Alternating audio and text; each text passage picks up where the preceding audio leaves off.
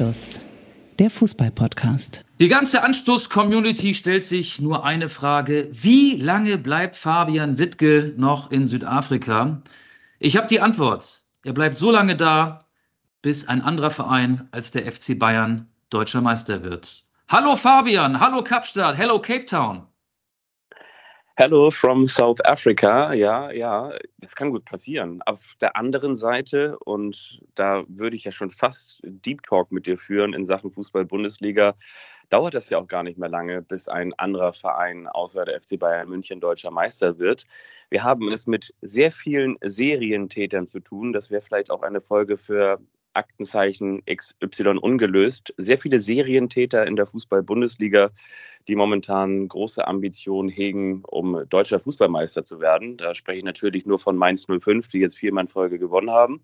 Hallo, ich grüße dich. Ich möchte mal ganz kurz mit dir einen Temperaturenvergleich machen. Ich habe jetzt hier so es ist 12 Uhr Cape Town Zeit am Montag, 12.18 Uhr ganz genau, also 11.18 Uhr irgendwo im Arbeiterviertel in, in Hamburg. Ich würde sagen, ich habe jetzt gerade so 26, 27 Grad und dazu die Kitesurf-Fans werden wissen, was gemeint ist, würde ich sagen. Wird man, die Guten würden draußen mit einem Achterschirm jetzt rausgehen. Starke Windstärken, würde man so tippen, so um die 30 Knoten.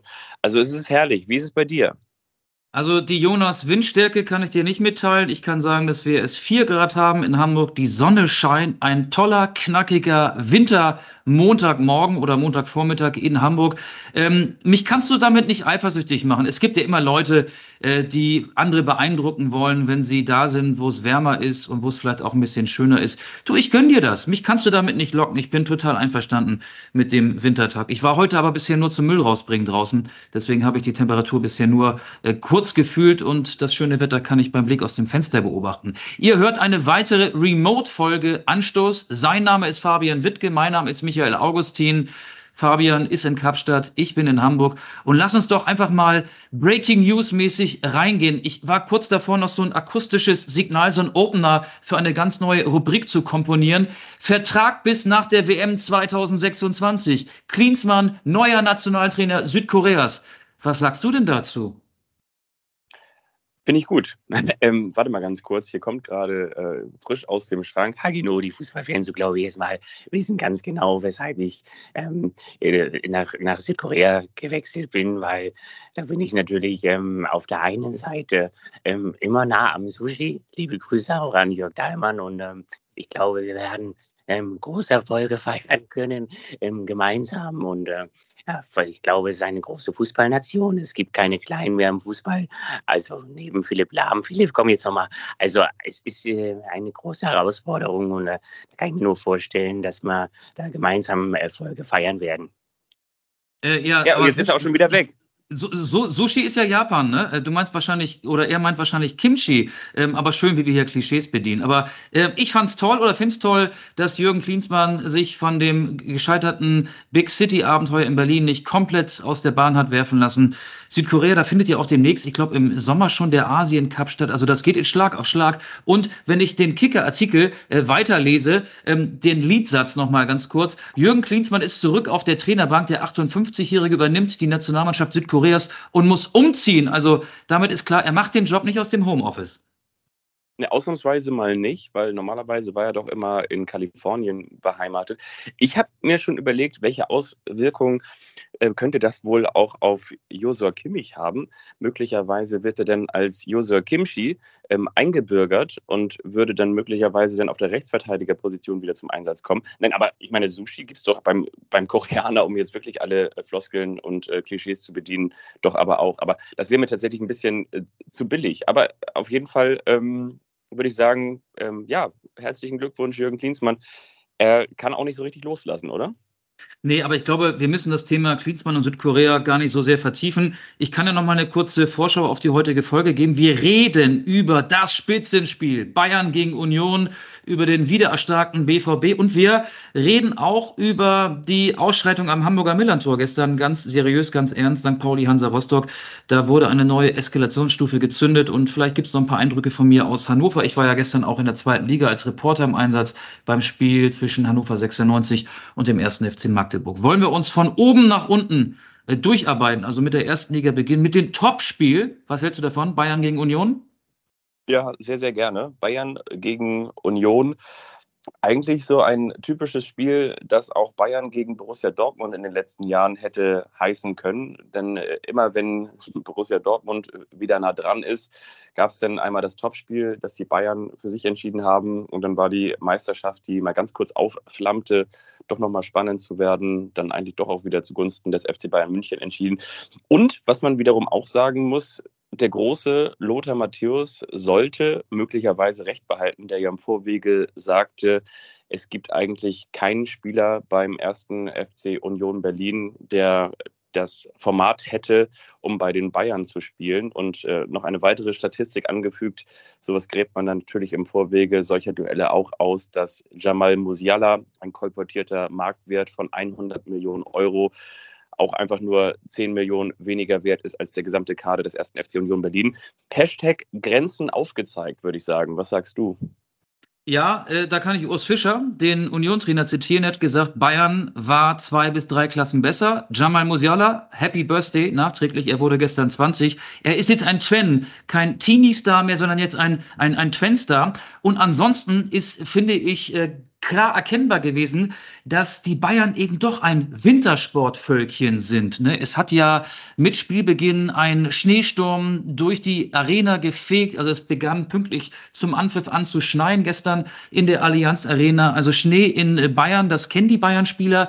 In Berlin bringt man Schnee dann doch eher mit den Berghain in Verbindung. Und deswegen kam der erste FC Union mit den Witterungsverhältnissen nicht so gut klar. Und ja, so, so, stand es eben auf diesem seifigen, schmierigen, Schnee schneebedecktem Rasen zur Pause 3 zu 0 für die Bayern. Da war die Partie entschieden. Ähm, und ansonsten muss ich sagen, wenn man den FC Bayern maximal reizt oder wenn der FC Bayern maximal gereizt ist, dann ist er auch maximal erfolgreich.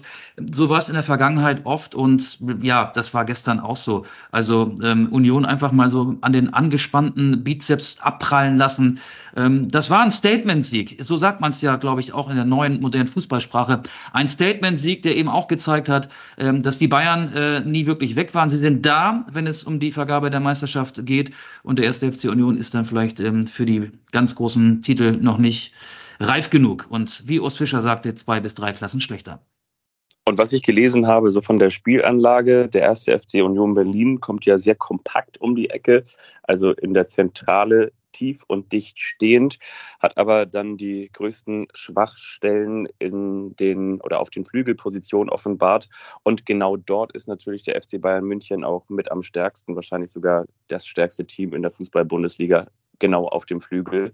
Ja, und dann ist so eine Mannschaft ähm, relativ schnell ausgeguckt. Aber ich glaube auch, selbst wenn die Flügelpositionen stärker besetzt gewesen wären, sind wir uns auch eigentlich einig, dass wahrscheinlich von sieben oder beziehungsweise äh, zehn Spiele von zehn Spielen gewinnt wahrscheinlich der FC Bayern München gegen dieses Union Berlin, trotz der guten Saison immer sieben, oder? Ja, Hypothetisch, aber vielleicht hast du recht. Also die Spielweise von Union ist ja erstmal auf stabile Abwehrkräfte ausgelegt. Die können ja im Winter nicht schaden. Winter ist das, was du aus der Vergangenheit kennst. Also das, was du gerade in Südafrika erlebst, ist Sommer. Aber ähm, man kann sich ja in der Winterzeit auch mal erkälten. Die Abwehrkräfte waren nicht stabil. Die Bayern hatten zwischenzeitlich mal so 75, 77 Prozent Ballbesitz. Union geht dann auf lange zweite Bälle, auf Zweikampfstärke, auf Zweikampfhärte, auf Umschaltmomente. Und das hat eben alles nicht geklappt gestern gestern. Äh, für mich war es keine Überraschung, aber ich möchte an dieser Stelle auch noch den Titan zitieren, der CEO des FC Bayern, Oliver Kahn, hat ja gesagt, vielleicht ist es gar nicht so schlecht, wenn du immer dranbleiben musst, also wenn du auch mal Konkurrenten spürst und nicht immer automatisch ähm, Tabellenführer bist und zig Punkte Vorsprung hast. Das schärft natürlich die Sinne und auch das ist, glaube ich, für den FC Bayern momentan ganz gut. Ist der CEO nicht Herbert Heiner? Ähm, nee, Oliver Kahn, ne? Oliver Kahn ist der Vorstandsvorsitzende, Herbert Heiner ist der Präsidente. Ah, okay, ähm, alles klar. Ja, Dann haben wir das aber, auch. Aber, aber du hast wir, wir können Oliver Kahn auch als Ex-Fußballer bezeichnen. Als Ex-Fußballer ist er ja auch jemand, den man vielleicht noch kennt. Oder als Kult-Titan. Meinetwegen auch das. Ja. Also, das, also das heißt, ähm, können wir schon fast einen Haken dran machen. Ähm, also Union Berlin ist nicht mehr im Meisterschaftsrennen, blieben noch äh, RB Leipzig und aber vor allen Dingen Borussia Dortmund. Borussia Dortmund hat das neunte Pflichtspiel in diesem Kalenderjahr hintereinander in Serie, in a Raw gewonnen. Und zwar in diesem Fall mit ein bisschen BVB-Dusel. Ähm, knapp, aber gewonnen ist gewonnen und äh, war für nicht einmal 24 Stunden kurz Tabellenführer. Ja, ähm, Borussia Dortmund erinnert mich so an einen Single, der langsam wieder am Leben teilnimmt. Ne? Also irgendwie läuft da monatelang gar nichts. Und jetzt hatte der BVB mal wieder einen One-Night-Stand mit der Tabellenspitze. Von Samstag auf Sonntag mal Erster gewesen. Das fühlt sich natürlich gut an. Das sorgt für ein angenehmes Gefühl in der Magengegend. Ähm, Gregor Kobel war davon äh, sehr, sehr äh, positiv beeinflusst. Der Torhüter hat gesagt, wir spielen um die deutsche Meisterschaft mit. Ähm, ja, der BVB hat wie die Bayern 46 Punkte, aber die Bayern haben die deutlich bessere Tordifferenz. Plus 43, Dortmund plus 18. Und ich glaube, solche Aussagen wie die von Kobel wird man jetzt vielleicht in abgeschwächter Form in den nächsten vier, fünf Wochen häufiger hören. Bis zum 1. April. Dann müssen die Dortmunder nämlich bei den Bayern antreten. Und dann werden die Bayern wieder vielleicht äh, gereizt sein und ihre Muskeln anspannen und einen weiteren äh, Konkurrenten schlagen. Aber ich will das gar nicht äh, so sehr schlecht reden, was den Dortmundern gerade gelingt. Also die Mannschaft schafft es irgendwie gerade auch knappe Spiele ins Ziel zu bringen. Das war ja nicht immer so. Und das Tor war sehr skurril, das Siegtor von Julian Brandt in, in Hoffenheim, 1 zu 0. Er hat das Tor mit dem Rücken erzielt. Kann man sagen, dass das ein verrückter Treffer war? Kann man sagen, definitiv. Ich glaube aber, Stichwort Julian Brandt, ich glaube, das ist der Julian Brandt. Man sagt ja manchmal so bei verzogenen Kindern, ne? Also da sagt man irgendwie so, ähm, äh, das ist doch eigentlich der Julian Brandt, den wir gar nicht mehr sehen wollten. Ne? Also das sagen dann so, so Eltern, aber ich glaube, das ist aktuell der Julian Brandt, den wir schon seit Jahren immer mal sehen wollten, nämlich der einer, ist brandgefährlich, ne? Der brandgefährlich ist, der eine wahrscheinlich sogar die beste Saison oder ja, gut, er hatte auch schon richtig gute bei Bayer Leverkusen, aber auf jeden Fall spielt er die beste Saison im Dress von Borussia Dortmund und ist momentan auch so etwas wie ein Erfolgsgarant. Wie sagt man so schön? Gibt es noch irgendwie was äh, Klischeehafteres oder was Abgedroscheneres als äh, ein Dreh- und Angelpunkt? Aber er ist sowas in dem Spiel von Borussia Dortmund, gerade im Offensivbereich und er hält den Laden zusammen, ist torgefährlich und ähm, lässt natürlich auch äh, oder macht es vor allen Dingen auch Marco Reus sehr, sehr schwer oder äh, vielleicht möglicherweise, wenn man es positiv ersetzen, äh, positiv besetzen wollte, könnte man auch sagen, ähm, er macht Marco Reus verzichtbarer als in den vergangenen Jahren bei Borussia Dortmund. Und ich bin so ein bisschen ambivalent, weil auf der einen Seite passiert das, wie sagt man so schön, Borussia Dortmund macht immer irgendwann Borussia Dortmund Things eigentlich normalerweise wissen wir ganz genau, Borussia Dortmund spielt da oben mit. Borussia Dortmund ähm, verliert dann das Spiel gegen den FC Bayern München. Auf der anderen Seite äh, haben sie jetzt in der Rückrunde gezeigt oder in diesem Kalenderjahr gezeigt, dass sie solche Spiele, solche vermeintlichen Borussia Dortmund-Spiele, wie zum Beispiel gegen Augsburg, dann am Ende doch noch ziehen können. Und dass Borussia Dortmund jetzt so richtig ins Rollen kommt. Ich glaube, sie sind auch teilweise selber so ein bisschen von sich überrascht, dass es dann so rollt. Ne? Auf der anderen Seite muss man auch sagen, war auch ein bisschen Matchglück mit dabei, jetzt nicht nur gegen Hoffenheim. Ich denke auch zum Beispiel, dass du zu einem Zeitpunkt in der Champions League, ja, so ein Sieg gegen den FC Chelsea liest sich immer gut, aber ich glaube, der FC Chelsea ist aktuell trotz dieser hunderte Millionen, die sie im Winter ausgegeben haben, nur noch Zehnter in der Premier League. Also das heißt, äh, die sind momentan nun auch nicht vom, vom Matchglück oder von der Form geküsst. Ähm, ich, ich bin so ein bisschen hin und her gerissen. Ich glaube, ähm, die, diese Form, dieses, dieses ins Rollen kommen, das spricht auch für Borussia Dortmund in Sachen Meisterschaftsambition, weil beim FC Bayern ist es äh, ganz viel, ganz viel harte Arbeit oder beziehungsweise individuelle Klasse, mit der sie dann diese Spiele gewinnen. Und äh, da rollt wenig zusammen, da sind sehr viele Störfeuer drin, da ist sehr viel schlechtere Stimmung drin, da muss immer jede Woche irgendwie gefühlt äh, irgendein Brandherd gelöscht werden. Und bei Borussia Dortmund hast du das Gefühl, ja, dass so, dass es einfach so vor sich hin läuft, vor sich hin funktioniert, ähm, der Kader immer weiter gesundet und immer weitere Optionen bereitstellt und ja, dass es halt einfach flutscht. Ich will jetzt mal ein Helmut Schmidt-Zitat umwandeln. Welch, wer Ambitionen hat, sollte zum Arzt gehen. Also äh, wer, nochmal, wer Ambitionen hat, sollte zum Arzt gehen. Dortmund hat Ambitionen, ja, aber der FC Bayern hat das Ziel und wird am Ende deutscher Meister werden. Aber ähm, ja, du hast in vielen Punkten natürlich recht. Julian Brandt hat übrigens ähm, am Samstag in Hoffenheim gemeinsam mit Marco Reus auf dem Platz gestanden. Brandt kam über die rechte Seite.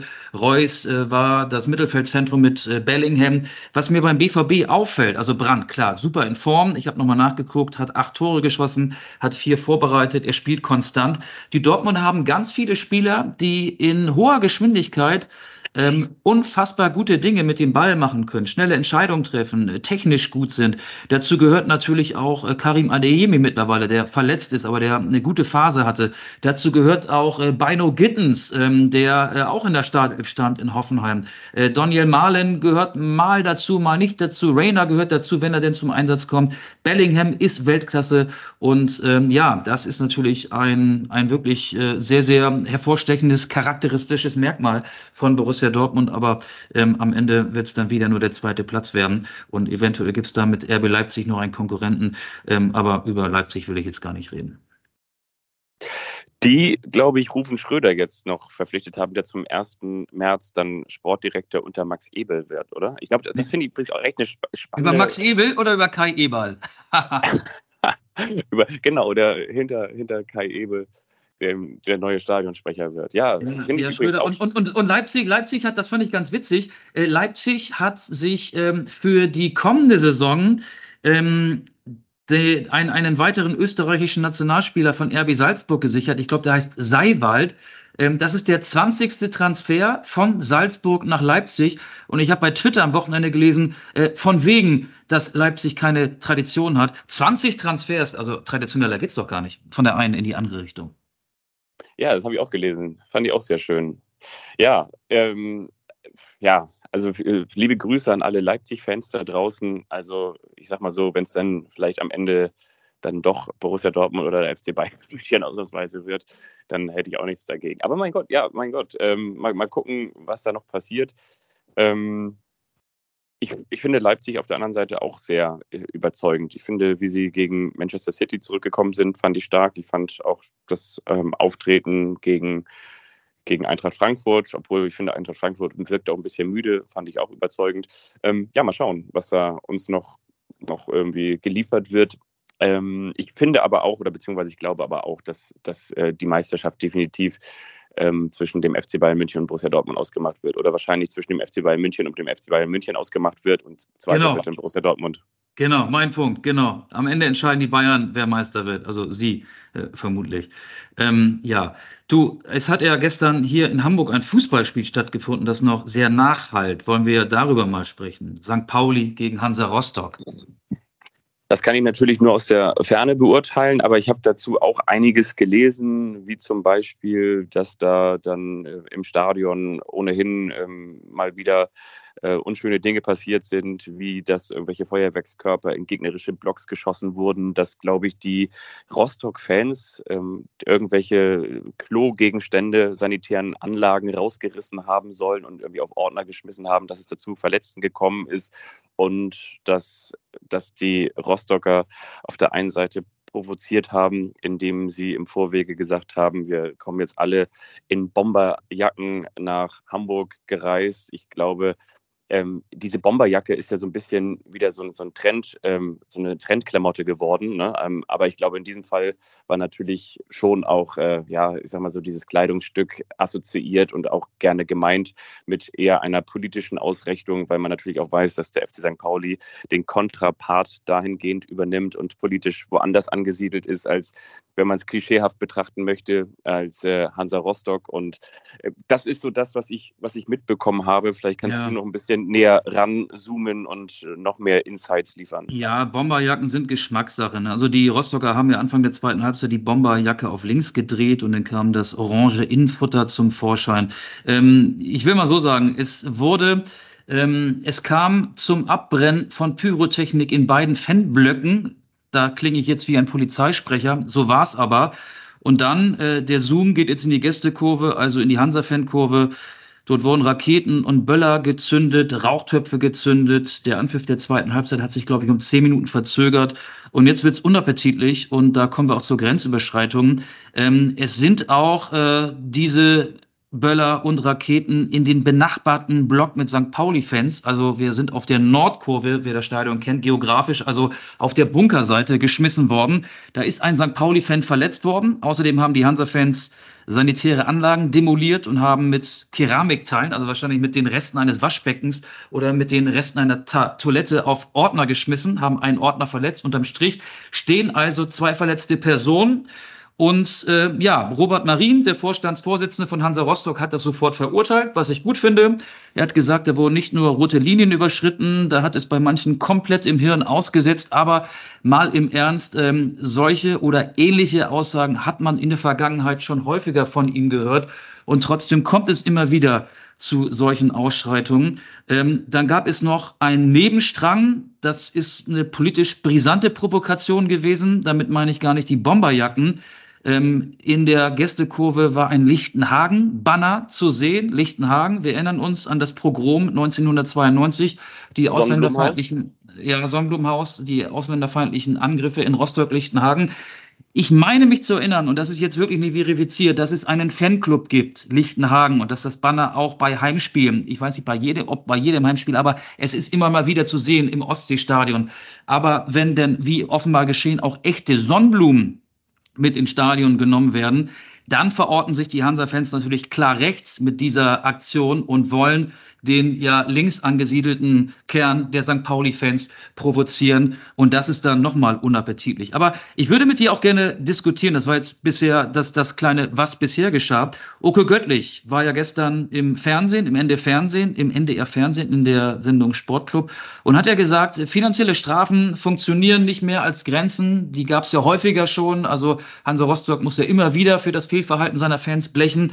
St. Pauli muss übrigens auch oftmals für äh, die Pyro-Show, die äh, die St. Pauli-Fans veranstalten, blechen. Ähm, aber diese, diese Verletzten, diese Grenzüberschreitung, er meint, man solle, er spricht ja da als Präsident des FC St. Pauli, aber eben auch als Mitglied des DFL-Präsidiums, man solle über Punktabzüge nachdenken, um dann Vereine, deren Fans sich so verhalten, wie sich die Rostocker Fans gestern verhalten haben. Was hältst du davon? Punktabzüge, ist das eine Strafe, die vielleicht Wirkung erzielt? Oder ja, was, was meinst du? Wie siehst du das? Ja, finde ich schon. Also glaube ich schon, weil nur so kann eine Strafe dann auch drankonisch werden oder nur dann auch vielleicht eine gewisse Wirkung erzeugen, weil was ja so ein bisschen eine Stadionsprecher und Stadionsprecherin, ne, gibt es ja auch, ähm, Floskel geworden ist, ist dieses liebe Auswärtsfans oder liebe Fans des FC Hansa Rostock, bitte unterlasst das Abbrennen der Feuerwerkskörper, ihr schadet euch und eurem Verein und so weiter und so fort. So, ja, bla. Ne? Das ist dann so, ja, okay, was soll das bedeuten? Alles klar. Und dann kommt irgendwie ein Vierteljahr später vom, äh, von der DFL oder vom DFB ähm, entsprechend dann, ob es ein DFB-Pokal oder eben Fußball-Bundesliga ist, zweite Fußball-Bundesliga ist, dann kommt dann irgendwann so die, die Strafe, die festgesetzt wurde und dann heißt es, man muss irgendwie dafür nochmal 8.000 Euro und dafür muss man nochmal 12.000 Euro und dafür nochmal 20.000 Euro bezahlen. So, das verhallt dann so. Ne? Aber wenn du eben teuer erkämpfte und wichtig benötigte Punkte, die du vielleicht ja auch als Hansa Rostock im, im, Abstiegskampf oder so brauchst, abgezogen bekommst. Oder von mir ist auch der FC St. Pauli. Ich will jetzt mich nicht nur postieren und gegen den FC Hansa Rostock schießen, sondern natürlich alle, die da entsprechend Fehlverhalten an den Tag legen. Ja. Dann ist es tatsächlich etwas, was dem Verein richtig, richtig schadet, weil das entsprechend dann eben auch darüber entscheidet, wie, wie die Fußball, äh, wie, die, wie die Zukunft aussieht. Und ähm, das ist Aber hören dann die Fans auf, sich so zu verhalten? Glaubst du, dass die das interessiert?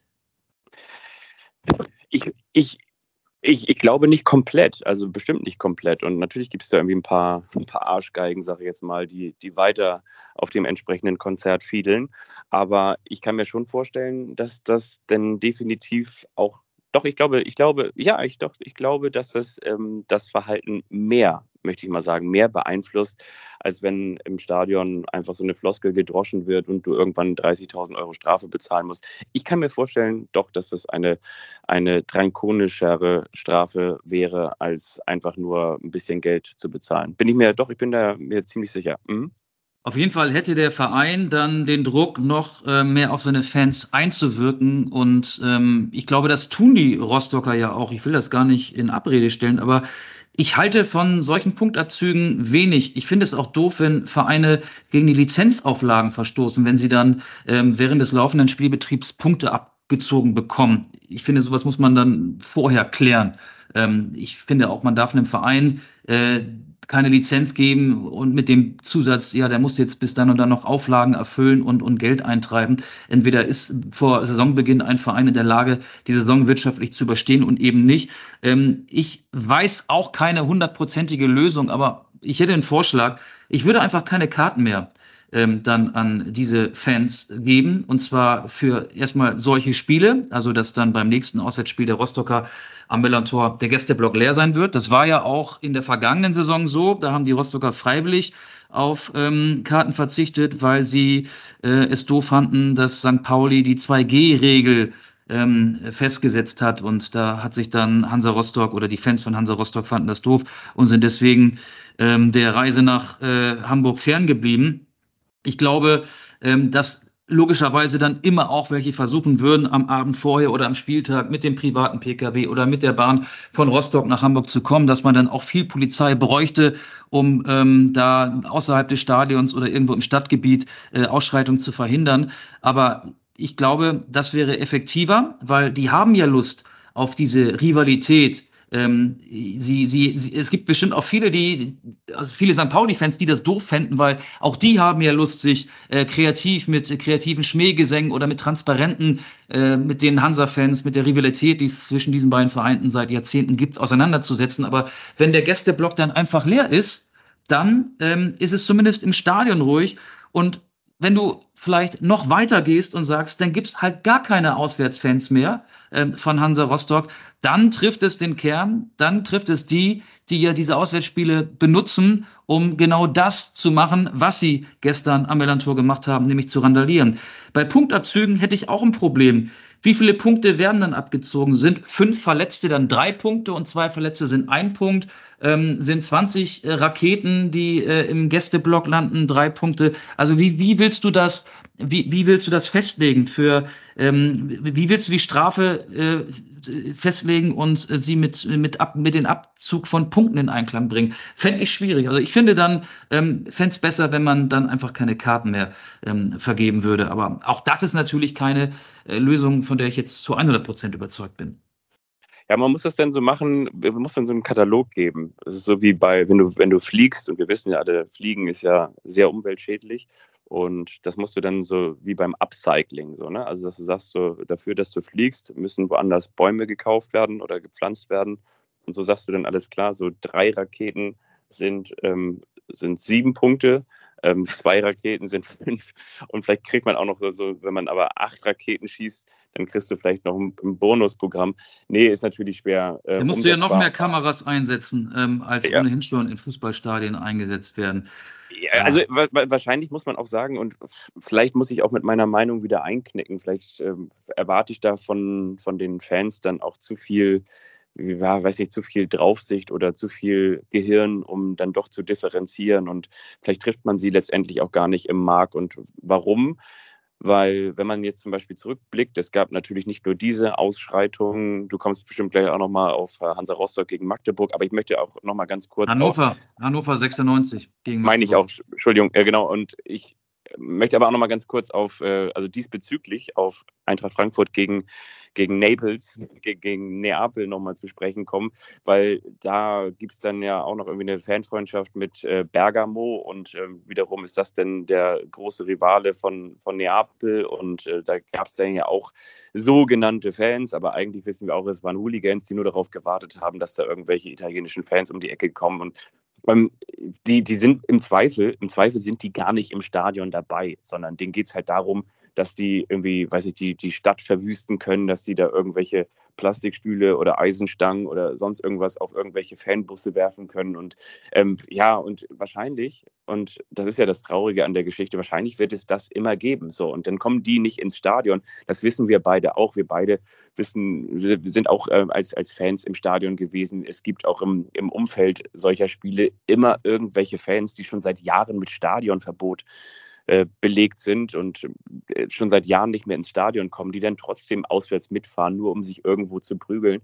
Und vor allen Dingen wird es ja wahrscheinlich sowas dann leider Gottes auch immer geben, weil letztendlich das auch nur ein, ein Ausbruch sozialer Schwäche ist und sozialer Nicht-Dazugehörigkeit. Und äh, da müsste man dann wahrscheinlich langfristig ganz woanders ansetzen. Aber ähm, ja, das ist dann wahrscheinlich auch nicht Aufgabe des Fußballs, sondern. Ja, das, das ist, das ist so ein, so, so, so ein Sport auch. Ne? Also so ein ähm, ja. Sport in Anführungsstrichen ähm, unter dem Deckmantel von Fußballspielen. Ich weiß ja auch, ähm, dass das, was ich gesagt habe, nicht die Lösung des Problems wäre, aber zumindest mal ein erster Lösungsansatz. Die Fans setzen ja darauf, also dass sie, dass es zur direkten Konfrontation kommt im Fußballstadion, außerhalb des Fußballstadions. Wenn man jetzt sagt, beim nächsten Duell St. Pauli-Rostock, kein Rostocker im Stadion, so wenig Rostocker wie möglich in Hamburg, ähm, dann wäre das auf jeden Fall schon mal eine Verbesserung. Ich weiß natürlich auch, dass die Hansa-Fans dann auf irgendeiner Autobahnraststätte, wenn der FC St. Pauli auf dem Weg zu einem Auswärtsspiel, keine Ahnung, irgendwohin ist, St. Pauli-Fans abfangen würde, da würde es dann ähm, vielleicht äh, zu einem ganz anderen Zeitpunkt zu Auseinandersetzungen kommen, zu Schlägereien kommen. Sowas erlebt man ja auch immer wieder. Das, dem kann man nicht vorbeugen. Aber wenn wir den Fokus auf genau dieses Duell legen, das hier gestern in Hamburg stattgefunden hat, dann wäre es, finde ich, ein besserer Vorschlag, ähm, den Gästeblock beim nächsten Mal leer zu lassen. Und ähm, das gilt übrigens auch für, man kann ja sich die Strafentabelle angucken. Ähm, ich will jetzt hier nicht die Klischees bedienen, aber klar ist ja auch, ähm, welche Vereine Probleme mit ihren Fans haben, welche auch immer mal wieder unangenehm auffallen. Ähm, dann Dynamo Dresden ist da auch so ein Beispiel. Also da würde ich dann logischerweise denselben Maßstab ansetzen. Ich glaube, wir können auch einen Strich drunter machen. Wir können auch einen Strich drunter machen. Ähm, vielleicht noch ein paar Sätze zu gestern. Äh, Hannover ja. 96 gegen Magdeburg. Da war ich Reporter. Da gab es auch Schlägereien in der Halbzeitpause. Also dieses Spiel hatte ja eine Vorgeschichte. Ähm, beim Hinspiel kam es nach dem Spiel zu Schlägereien im Stadion. Da sind ähm, Fans von Hannover 96 mit Magdeburger Fans aneinandergeraten. Man muss dazu sagen, der SFC Magdeburg hat eine freundschaftliche Verbindung zu Fans von Eintracht Braunschweig und Braunschweig ist ja der größte Rivale von Hannover. Da haben sich die Braunschweiger dann auch unter die Magdeburger Fans gemischt und haben die 96-Anhänger provoziert. Ähm, und gestern kam es halt zum Rückspiel und in der Halbzeitpause hat man gesehen, wie viele schwarz gekleidete Ultras aus der Nordkurve dann Richtung Gästekurve gegangen sind. Da gibt es ja eine Tribüne ähm, auf der normalerweise in Anführungsstrichen normale Fans sitzen. Und dann haben sie versucht, ähm, sich ähm, ja Zutritt zur Gästekurve zu verschaffen. Äh, und dann kam es auch zwischenzeitlich zu äh, Schlägereien. Äh, die Polizei hat äh, zu meiner Überraschung relativ lange gebraucht, um da in den Block reinzukommen und um die beiden Fangruppen auseinanderzubringen. Ähm, ja, das hatte jetzt nicht die Dimension wie am selben Tag zur selben Uhrzeit im Millantor-Stadion aber ist halt auch irgendwie Panne. Also ich frage mich, ey, warum trefft ihr euch nicht auf einem Supermarktparkplatz nach 20 Uhr irgendwann oder auf einer grünen Wiese am Stadtrand? Warum muss es das Fußballstadion sein? Weil die, glaube ich, auch Bock haben, dass sie, ähm, dass sie ein großes Echo bekommen, dass sie gesehen werden und ähm, dass sie schöne Videos produzieren, die sie auf irgendwelchen Plattformen hochladen und weiter verbreiten können und dafür Fame einstreichen von Hooligans, Ultras. Äh, Hooligans ist, glaube ich, der passendere Begriff, die ähnlich ticken das erinnert mich an eine Geschichte, die ich vor vielen, vielen Jahren, also bestimmt schon, es muss ein bisschen mehr als zehn, wahrscheinlich sind es eher 15 Jahre mal im Kieler Holstein-Stadion erlebt habe. Und zwar hat Holstein Kiel damals auch gegen Fußballclub Magdeburg gespielt. Und da war das Stadion, das jetzt ja so aussieht wie so ein kleiner Schuhkarton, noch nicht fertig, sondern hatte an der einen Stirnseite eben noch diese große lange Steintribüne, diese große lange Kurve, wo man extrem weit weg war. Und damals war es dann so, dass dann irgendwelche Magdeburg-Fans, ich glaube, das war in der Halbzeitpause, dann einfach über diesen Zaun geklettert sind und äh, zu der Gegentribüne gelaufen sind und wollten da irgendwelche, ja, ich sage jetzt mal in Anführungsstrichen ganz normalen Fans einfach ähm, provozieren oder letztendlich denen auch ein paar paar, ja, paar Drücken. Und da ist, sind echt so mehrere glatzköpfige Fußballfans, in Anführungsstrichen, in Richtung Tribüne gelaufen, also Magdeburg-Fans. Und ich habe noch dieses Bild vor Augen, dass die dann versuchten, das ist ja so ein bisschen so aufgebaut, so ähnlich wie, ich sage jetzt mal, so ähnlich wie in Rostock, so ähnlich wie auf Schalke, dass die Tribünen nicht runtergehen bis an den Spielfeldrand, sondern dazwischen noch so eine höhere Wand ist. Und die versuchten ja. dann an dieser höheren Wand zu der Tribüne hochzuklettern. Und von oben schlugen irgendwelche Ordner die ganze Zeit auf diese Köpfe dieser Hooligans von Magdeburg ein. Und das hat die gar nicht gejuckt. Das hat die überhaupt gar nicht gejuckt. Die prügelten die ganze Zeit von oben da auf den Kopf ein und das hat die überhaupt gar nicht gekratzt, um dann weiter an dieser Steintribüne oder an diesem Vorrang oder an dieser kleinen Wand hochzuklettern. Und das war für mich irgendwie auch be bezeichnend, weil das heißt ja auch vielleicht, dass man, jetzt sage ich was Böses, aber in diesen Köpfen gar nicht viel kaputt machen kann. ähm, aber ich möchte auch noch ein Lob aussprechen für die Magdeburger. Also der Auswärtssupport, der ist schon gigantisch. Es ist nicht so weit von Magdeburg nach Hannover, rund 130 Kilometer. Da waren gestern 10.000 Magdeburger die hinter dem Tor standen. Also ähm, das ist dann, wenn die Hannovers-Fans in der Nordkurve sind, sind die Magdeburger logischerweise in der Südkurve. Da war alles blau und weiß. Also akustisch war das ein Heimspiel für den ersten FC Magdeburg, der ja, was den Auswärtssupport angeht, zu den Vereinen gehört, der die meisten Fans zu Auswärtsspielen mitbringt. Der Auswärtssupport ist erstligareif. Und am Ende gab es ja auch dann was zu feiern. Magdeburg hat das Spiel bei Hannover 96 mit 2 zu 1 gewonnen. Ja, jetzt haben wir sehr, sehr viel über Dinge, die gar nichts mit dem Sport zu tun haben, gesprochen. Ich will der Vollständigkeit halber noch erwähnen, dass St. Pauli auch gewonnen hat gegen Rostock, den fünften Sieg in Folge gefeiert hat. Und jetzt können wir meinetwegen auch die Kultrubrik starten, wenn du möchtest. Ich möchte noch zwei Sätze sagen. Natürlich klang das jetzt gerade eben so, als wären irgendwie alle Magdeburg-Fans irgendwie total bescheuert. Nein, das ist natürlich, dass dieser, dieser Support, also auch vor allen Dingen, ich muss ganz ehrlich sagen, ne, wie gesagt, wenn es nicht immer wieder zu irgendwelchen unschönen Szenen rund um diese Fußballspiele käme, würde ich total gerne nochmal wieder in ein Magdeburg Stadion gehen oder ins Magdeburg-Stadion gehen, weil dieser Support, das ist ja schon fast englisch irgendwie so von jeder Tribüne. Es ist ultra laut, das ganze Stadion wackelt, das ganze Stadion zittert. Wir erinnern uns an dieses DFB-Pokalspiel gegen Eintracht Frankfurt. War so unfassbar laut, das war so unfassbar mitreißend und genauso dieser Auswärtssupport, der ist auch so unfassbar laut und auch so unfassbar mitreißend. Und wenn man sich darauf beschränkte, würde ich auch sagen, hat wahrscheinlich Magdeburg dann in Anführungsstrichen mit die besten Fans. So, aber leider gibt es halt eben immer noch ein paar Idioten dazwischen, genauso wie bei Hansa Rostock. Der Support im, im eigenen eigenen Stadion ist auch irgendwie gigantisch und ist auch äh, meistens über die aktuelle Spielklasse hinweg ähm, größer als, als eben der, der Status eines Fußball-Zweitligisten. Aber ja, leider gibt es dann halt trotzdem immer wieder ähm, im Kommenlog äh, oder in der, in der Endabrechnung immer wieder auch, auch häufiger irgendwelche Zwischenfälle, zumindest gefühlt häufiger, äh, bei, bei diesen Vereinen, die ich gerade genannt habe. Und das äh, trübt dieses eigentlich ja so wunderbare Fußballbild. Ne? Absolut. Und jetzt muss ich sagen, es gab so ein, zwei Aussetzer. Ähm, Nochmal der Hinweis, wir zeichnen remote auf. Du bist in Kapstadt, ich bin in Hamburg. Wir sind über eine Internetverbindung miteinander verbunden. Und wir hoffen mal, dass die Verbindung noch stabil bleibt, so dass wir unsere Kultrubrik noch abarbeiten können. Was heißt abarbeiten? Viele schalten den Podcast ja nur wegen der Kultrubrik ein. Soll ich sie starten? Ja, starte sie. Auf jeden Fall. Los, auf geht's.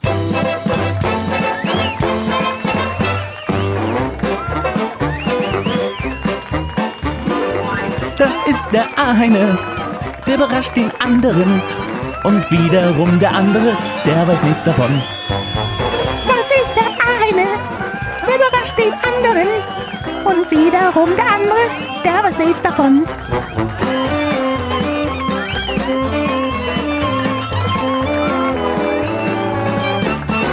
Der eine überrascht den anderen. So, dann mal los. Wer soll wen zuerst überraschen? Ja, gut, äh, fang du mal an. Fang du mal an. Okay, weil mein Beitrag für diese Kultrubrik hat auch noch einen Bezug zu dem Spiel, einen sportlichen Bezug zum Spiel zwischen St. Pauli und Hansa Rostock. Ich werde dir gleich 15 Spielernamen vorlesen. Und du sollst mir sagen, welcher dieser Spieler hat für beide Vereine mal gespielt. Es gibt ja welche, die haben sowohl für die einen als auch für die anderen gespielt. Aber ein paar habe ich mir auch ausgedacht. Das Spiel ist, glaube ich, relativ simpel. Also die Regeln sind simpel. Mal gucken, ob du auf die richtigen Antworten kommst. Bist du bereit? Bin bereit. Nummer eins, Finn Bartels. Ja, Finn Bartels ist richtig. Richtig. Nummer zwei, Bentley Baxter Bahn. Ah, ich glaube, er hat doch auch für beide gespielt, oder? Richtig. Nummer drei, Slatan Bajramovic. Bajramovic hat nicht für Rostock gespielt. Stimmt. Nummer vier, Christian Rahn. Hat für beide gespielt. Nationalspieler. Stimmt. Stimmt. Nummer fünf, Rick van Drongelen. Hat nicht für den FC St. Pauli gespielt, sondern für den HSV und Hansa Rostock. Richtig. Und dann Nummer sechs, Jochen Kienz. Hat für beide gespielt. Ja. Dann habe ich Thomas Meckle. Gor Meckle, Tor Meckle hat auf Meckle. jeden Fall.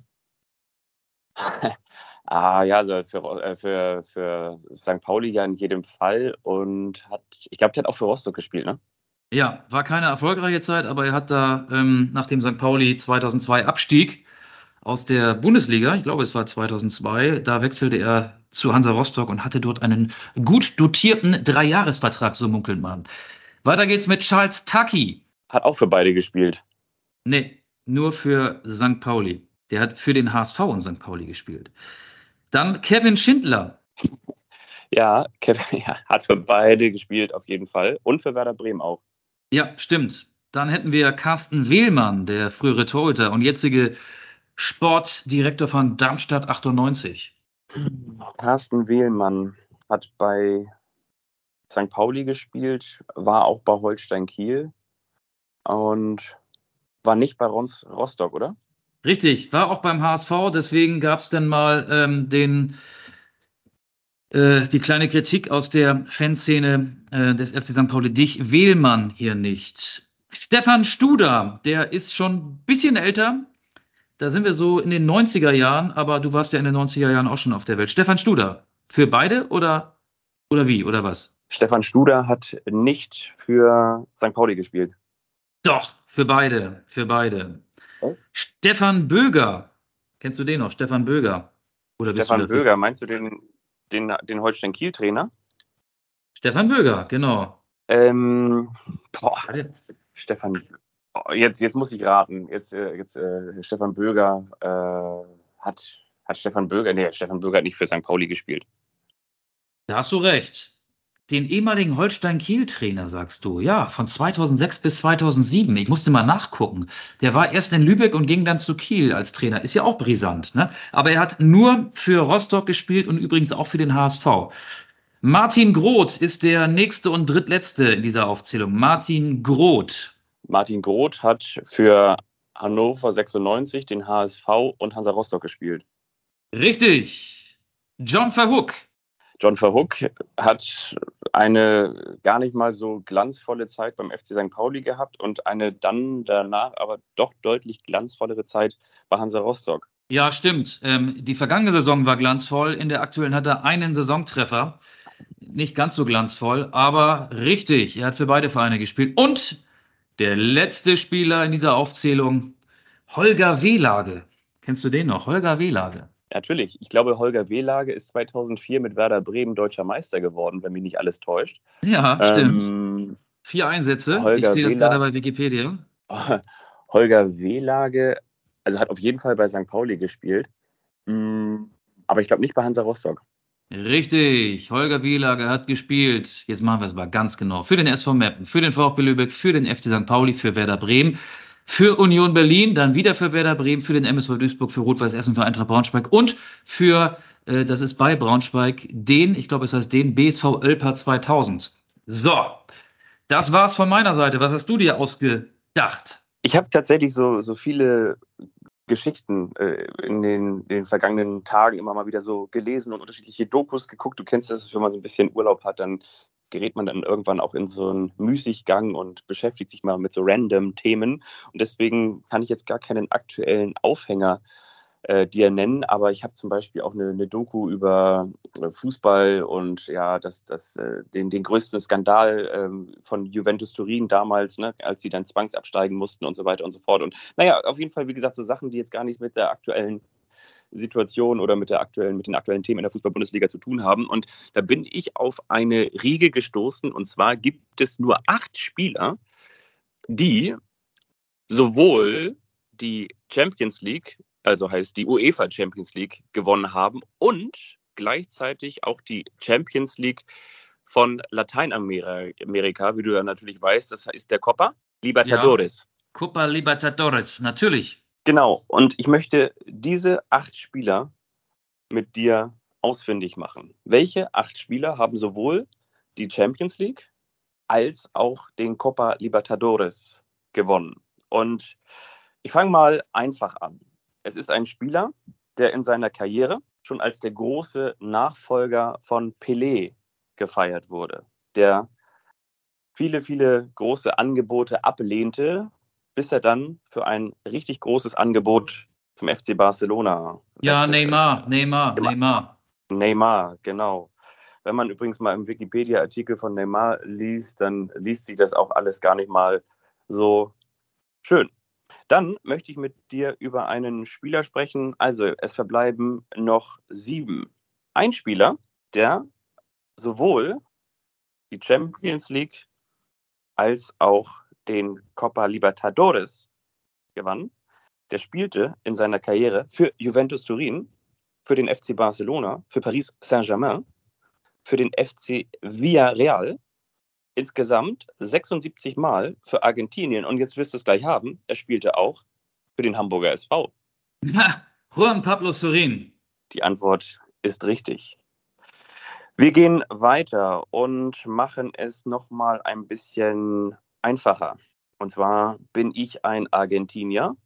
Ist natürlich auch nicht gerade schwierig, dass wenn man den Lateinamerika-Pokal gewonnen hat und auch den UEFA-Pokal gewonnen hat, also die Champions League und den Copa Libertadores, dass man natürlich dann auch irgendwie aus dem Land entsprechend wahrscheinlich kommt. Ich bin Argentinier und wurde vor allen Dingen mit dem Stadtteil in der Hauptstadt Buenos Aires äh, in Verbindung gebracht, weil ich für die, die Tango, die Tango-Ecke gespielt habe. Also nicht für River Plate, sondern für Boca Juniors. Aber ich spielte auch in Europa. Und zwar für Manchester City, für Juventus Turin. Und dann bekam ich kolportierte 36 Millionen Euro im Jahr. Und zwar netto, weil ich nach China ging. Und zwar zu Shanghai Shenzhou, bevor ich dann wieder zurückging zu den Boca Juniors. 76 Mal, also damit spielte ich genauso häufig zwischen 2004 und 2015 für Argentinien wie Juan Pablo Sorin. Wie heiße ich? Ich bin ein Stürmer, ein sehr erfolgreicher Stürmer ja, von Manchester ähm, City. Ähm, Manchester United würde mir aber auch einfallen, wenn das der ist, den ich meine, Carlos Tevez. Genau, ich wurde auch ausgeliehen, das stimmt. Äh, auf Leihbasis war ich auch bei Manchester United, das ist richtig. Und mein Name ist Carlos Tevez, absolut richtig. Jetzt schauen wir.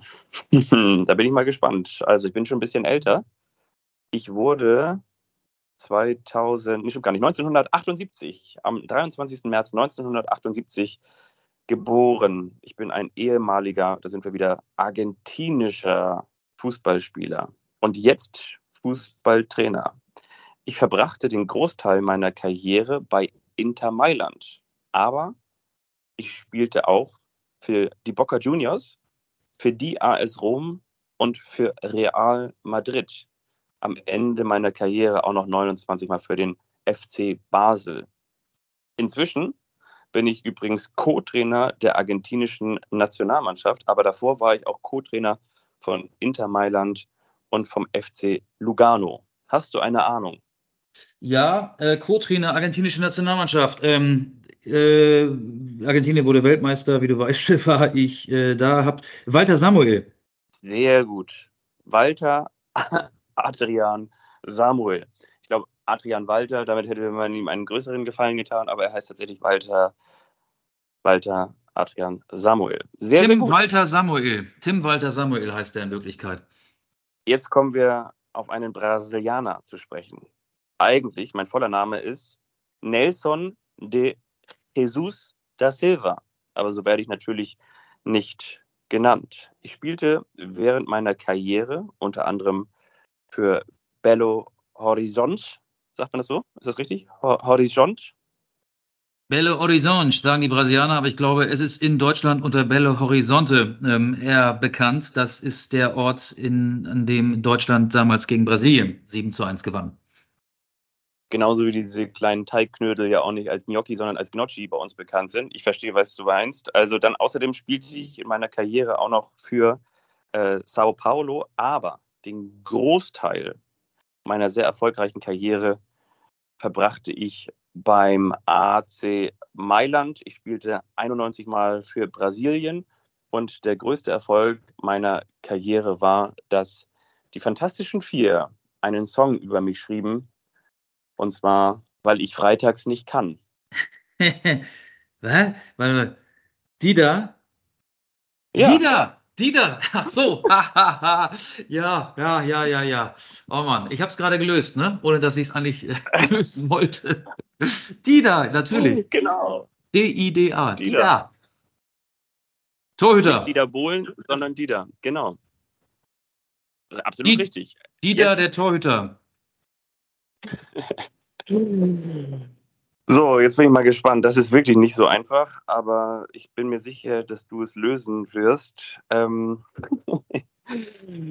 ich bin ein brasilianischer Fußballer. Ich wurde geboren 1996 und ich machte insgesamt 48 Spiele für die brasilianische Nationalmannschaft. Ich bin inzwischen, nee, stimmt gar nicht, ich war zwischen 2006 und 2018 Jugendtrainer bei Lazio Rom. Aber schauen wir doch ganz gerne mal auf meine fußballerische Karriere. Sie startete damals bei Sao José, dann ging es weiter zu Sao Paulo, dann AC Mailand, Leeds United für fünf Spiele, AC Siena für vier Spiele, dann kommt 2004 bis 2007. Jetzt wird es interessant. Position Innenverteidigung, Bayer Leverkusen, 35 Spiele. Ich weiß es, ich weiß es. Danach, Rocket Junior. alter Schwede, du bist ja richtig gut. Weißt du denn auch, wo er danach gespielt hat für vier Spiele? Nee, aber Rocky Junior, ähm, Bayer Leverkusen. Leverkusen hatte immer sehr gute Brasilianer. Aber die weiteren Vereine Absolut. kriege ich nicht zusammen. Aber bei Bayer Leverkusen Danach hat hat sofort er- Kling gemacht. Ja, danach hat er noch viermal für den MSV Duisburg gespielt, bevor er zu Al Rayyan gegangen ist, um dann seine Karriere bei Palmeiras Sao Paulo wieder zu beenden. So, die klugen Köpfe unter den ZuhörerInnen haben festgestellt, es fehlt exakt nur noch ein Spieler. Dann haben wir die acht zusammen, die sowohl den Copa Libertadores als auch die UEFA Champions League für sich entscheiden konnten. Jetzt kommen wir zu einem wahrscheinlich also aus meiner Sicht, wenn wir jetzt nur das Sportliche betrachten und wenn wir vielleicht nur das Talent betrachten, wenn wir vielleicht nur die Feinfüßigkeit betrachten, zu einem der größten Fußballer der Geschichte. Ich dachte, jetzt hättest du es schon, aber ich spielte während meiner Karriere. Aber Lionel Messi, Le Lionel Messi, ja, Lionel Messi, hallo, natürlich. Ah, nee, äh, warte mal. Nee, Quatsch. Ah, nee, komm, ey, vergiss es. Lionel Messi, kann es ja nicht sein. Kann es ja nicht sein. Nee. Der hat den, ja. Genau, Lionel Messi ist es tatsächlich nicht. Aber ich sag mal so, wir fischen in einem ähnlichen Regal. Denn ich spielte 97 Mal für Brasilien, erzielte dabei 33 Tore. Während meiner Vereinslaufbahn spielte ich unter anderem für Paris Saint-Germain, für den FC Barcelona, für den AC Mailand und für Flamengo Rio de Janeiro und für Atletico Mineiro, am Ende noch für Querétaro Football Club und für Fluminense Rio de Janeiro. Aber mein Markenzeichen war nicht nur die langen Haare, sondern die hervorlugenden Schneidezähne. Und Ja, okay. Ronaldo. nee, nicht Ronaldo. Äh, äh, so. Ronaldinho, Ronaldinho, äh, Ronaldinho, ja, Ronaldinho, hallo, natürlich. Genau, die Antwort ist richtig. Ronaldinho. Absolut. Ja, was für großartige Fußballer. Und du merkst, ähm, hat mit dem Fußballleben aktuell überhaupt nichts zu tun, aber wenn einem irgendwann langweilig wird, kommt man auf die verrücktesten Ideen und schlägt auch diese Statistiken nach. Das hast du sehr gut gemacht, übrigens. Ja, wobei Ronaldinho und die Zähne, also das, das kam ein bisschen spät, ne? Das kam ein bisschen spät. Aber gut, äh, ich habe Ronaldinho mal live gesehen im Camp Nou, fällt mir ein, mit Werder Bremen. Ja, Werder Bremen, das waren die Nullerjahre. Äh, hat mal Champions League gespielt und ähm, ich hat, hab das Ganze mit einem, ich habe eine Barcelona-Städtetour gemacht mit einem Freund und habe mir äh, Tickets organisiert für das Spiel und wir standen im Werder-Block und der Werder-Block ist ungefähr 150 Meter Luftlinie vom Spielfeld entfernt. Ähm, also die Spieler waren wirklich nur daumengroß aus unserer Perspektive. Aber Ronaldinho, und das war erstaunlich, der hat, ich würde mal sagen, zu 80 Prozent gar nicht am Spiel teilgenommen. Der hatte sein kleines Planquadrat Aber wenn er den Ball hatte, dann hat er ganz viele Akzente gehabt. Die meiste Zeit stand er rum. Also das war im Prinzip so ähm, etwas krasser noch als Lionel Messi zuletzt bei der WM in Katar. Auch der hat sich ja aktive Auszeiten genommen. Aber wenn der Ball in seiner Nähe war, dann hat das Spiel eine ganz andere Dynamik bekommen. So war es auch bei Ronaldinho und beim FC Barcelona. Und da ging immer so ein Rauen durchs Stadion. Also das war wirklich geil, solche Spieler oder ja, beide habe ich ja mal gesehen, solche Spieler live gesehen zu haben. Ja, definitiv. Ich muss ganz ehrlich sagen, also ja, also natürlich, ähm, Messi, ne, Messi hat dann vor allen Dingen zu seiner, ich sage jetzt mal zu seiner aktiven Zeit, also als er noch mehr mit dem Ball gemacht hat, also noch mehr, als er noch jünger war, als er noch mehr Kilometer zurückgelegt hat, da hat er, glaube ich, noch mehr äh, die, die Spiele entschieden. Aber ich fand irgendwie immer so dieses technische, diese technische Selbstverständlichkeit eines Ronaldinho. Ich will jetzt auch nicht sagen, dass die besser ist, höher zu bewerten ist, ist die von Lionel Messi, aber ich, mich hat das, ich fand, ich fand den Fußballer, also wirklich so diesen Fußballer beim FC Barcelona, äh, den, den Ronaldinho beim FC Barcelona, den fand ich so, den fand ich so genial. Das war für mich immer der, der größte Fußballer, äh, den, den, oder hat mir immer am meisten Spaß gemacht, dem zuzuschauen damals. Ging mir auch so, aber trotzdem steht Lionel Messi locker eine Stufe über Ronaldinho. Ich meine, Messi hat im ja. gesetzten Alter von 35 Jahren eine überragende WM gespielt und hat Argentinien zum WM-Titel geführt, hat seine Karriere äh, vollendet. Und Ronaldinho hat eben auch sehr viel äh, Geld und sehr viel Zeit im Nachtleben von Barcelona gelassen und hat wahrscheinlich damit auch, ähm, ja, seine, seiner Karriere geschadet. Ähm, nicht umsonst hat die Karriere ja dann auch noch sehr viel länger gedauert, als die eigentlich hätte dauern müssen. Ich glaube, der musste auch wieder ähm, von dem verloren gegangenen Geld ein bisschen was einspielen. Ähm, aber als er denn mal fit war, da reden wir ja über die Zeit, als Pep Guardiola noch den FC Barcelona trainiert hat, ähm, das war schon geil, da bin ich bei dir. Aber Messi ist trotzdem mindestens eine Nummer größer. Ja, glaube ich auch. Also bestimmt gehört ja auch irgendwie immer alles dazu. Aber ja gut, wenn man wiederum sagt, es gehört alles dazu, dann wollen wir lassen wir es einfach dabei. Du hast, lass uns einfach dabei, dass, dass du gesagt hast, ähm, allein schon im gesetzten Alter den WM-Titel noch zu holen, beziehungsweise eigentlich ja Argentinien zum WM-Titel zu führen. Ja, Chapeau. Bin ich dabei. Trotzdem macht es manchmal Spaß, so in alten, äh, ich habe da so FIFA, weißt du, dieses Fußball-Control-Spiel, dieses Playstation-Spiel, ich habe so diese FIFA-Covers Cover vor Augen und da war Ronaldinho auch mal vorne drauf. Ich weiß nicht, 2004, 5, 6 irgendwann mal. Ja, das waren, das waren halt auch irgendwie geile Kicker. So. Oder wie zum Beispiel auch Rivaldo. Kannst du dich noch an Rivaldo erinnern? Ja, klar. Kicker. Rivaldo fand ich auch super in den frühen 2000ern. Klar. Ähm, aber zu Ronaldinho fällt mir unsere Spotify-Liste ein, denn ich wollte einen Titel vom neuen Deichkind-Album, das übrigens sehr gut ist, vor allen Dingen textlich sehr kreativ ist, draufpacken. Das wäre Ronaldinho nie passiert, Fete verpennt heißt der Song. Also das wäre Ronaldinho nie passiert. Fete verpennt von Deichkind ist mein Beitrag für unsere Anstoß Spotify Playlist.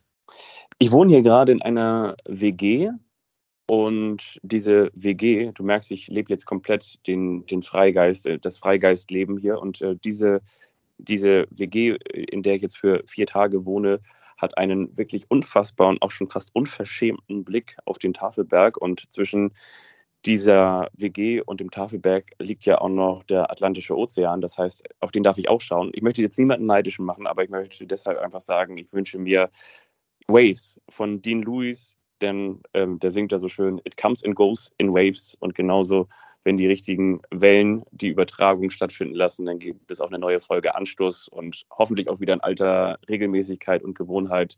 Vielen Dank für die Nachsicht, vielen Dank für Dean Luis, vielen Dank an Michael Augustin, vielen Dank fürs Einschalten. Bleibt gesund und fröhlich. Und it comes and goes in waves. Schönes Schlusswort. Ich füge noch hinzu, Fabian denkt in Kapstadt von Spieltag zu Spieltag. Vielleicht kommt er doch irgendwann wieder, aber wir werden auch vorher noch Anstoßfolgen aufzeichnen. Ich wünsche euch eine schöne Woche und dir eine gute Zeit mit den Wellen und mit dem Blick und mit dem Berg, mit dem Tafelberg. Bis bald. Tschüss.